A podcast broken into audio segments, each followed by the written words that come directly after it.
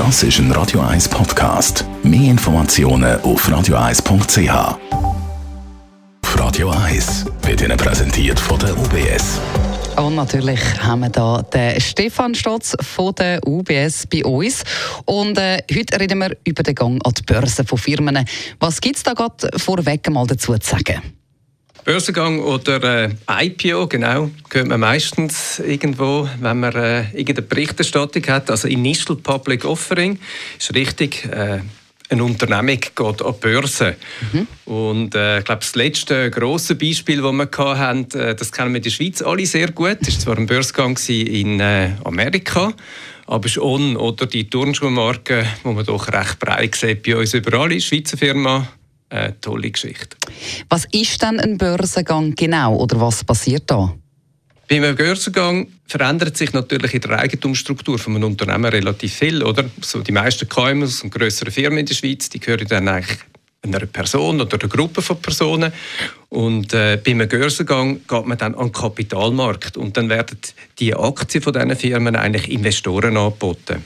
Und das heißt ja, Plötzlich können natürlich verschiedene Leute am Markt dann die Aktien auch kaufen. Das heißt, es ist auch zugänglich für unterschiedlichste Investoren, dass man diesen Titel kaufen kann. Aber warum macht das eine Firma, wenn sie ja eben, wie du gesagt hast, gerade eigentlich so die Macht verliert? Es gibt so drei Hauptgründe, oder? Und der erste ist, äh, ist natürlich der Zugang zu frischem Kapital, oder? Ähm, und frisches Kapital braucht man ja umso mehr, umso stärker, dass man wachsen ähm, Und das heißt, wenn man am Kapitalmarkt geht, dann äh, ja, hat man auch die Möglichkeit, viele neue Investorinnen und Investoren zu gewinnen ähm, für die Firma. Ähm, einerseits sind das äh, Privatpersonen, aber auf der anderen Seite auch institutionelle Investoren. Und gerade bei den institutionellen Investoren ist es zum Teil natürlich sehr wichtig, dass man an der Börse ist, weil die sehr stark reglementiert sind und zum Teil dürfen die auch nur bestimmte Typen von Wertpapier kaufen. Ähm, und da eignet sich natürlich auch sehr gut börsengehandelte Aktien. Der zweite Grund ist auch eine gewisse finanzielle Flexibilität, oder? Die Aktien die werden ja dann auch gehandelt, oder?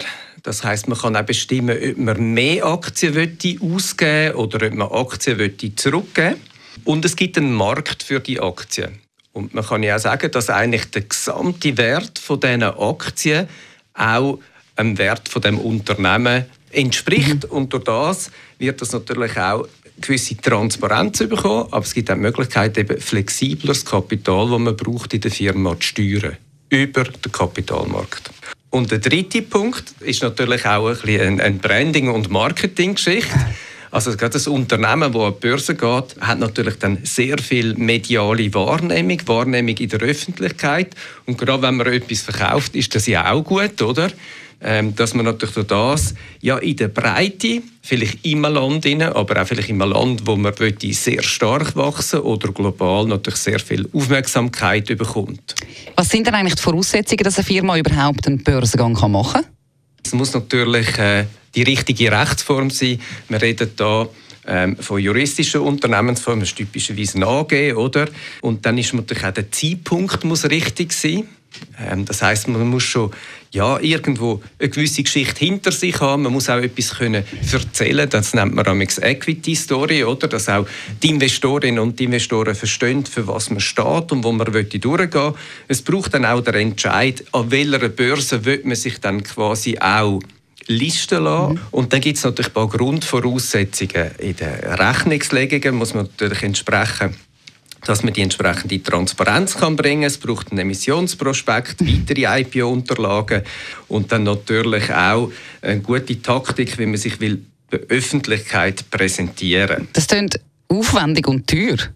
Ich glaube, man darf sagen, es ist sehr ein aufwendiger Prozess. Eins bis zwei Jahre, viele Spezialistinnen und Spezialisten involviert und gegeben dessen, dass man es ja einmal macht, ist ganz ein zentraler Prozess, dass man dann wirklich auch mit genug Zeit angeht und sich wirklich auch Gedanken macht, wer man mitnimmt auf den Prozess, dass man dann auch eine erfolgreiche Transaktion hat. Besten Dank. Stefan Stotz von der UBS.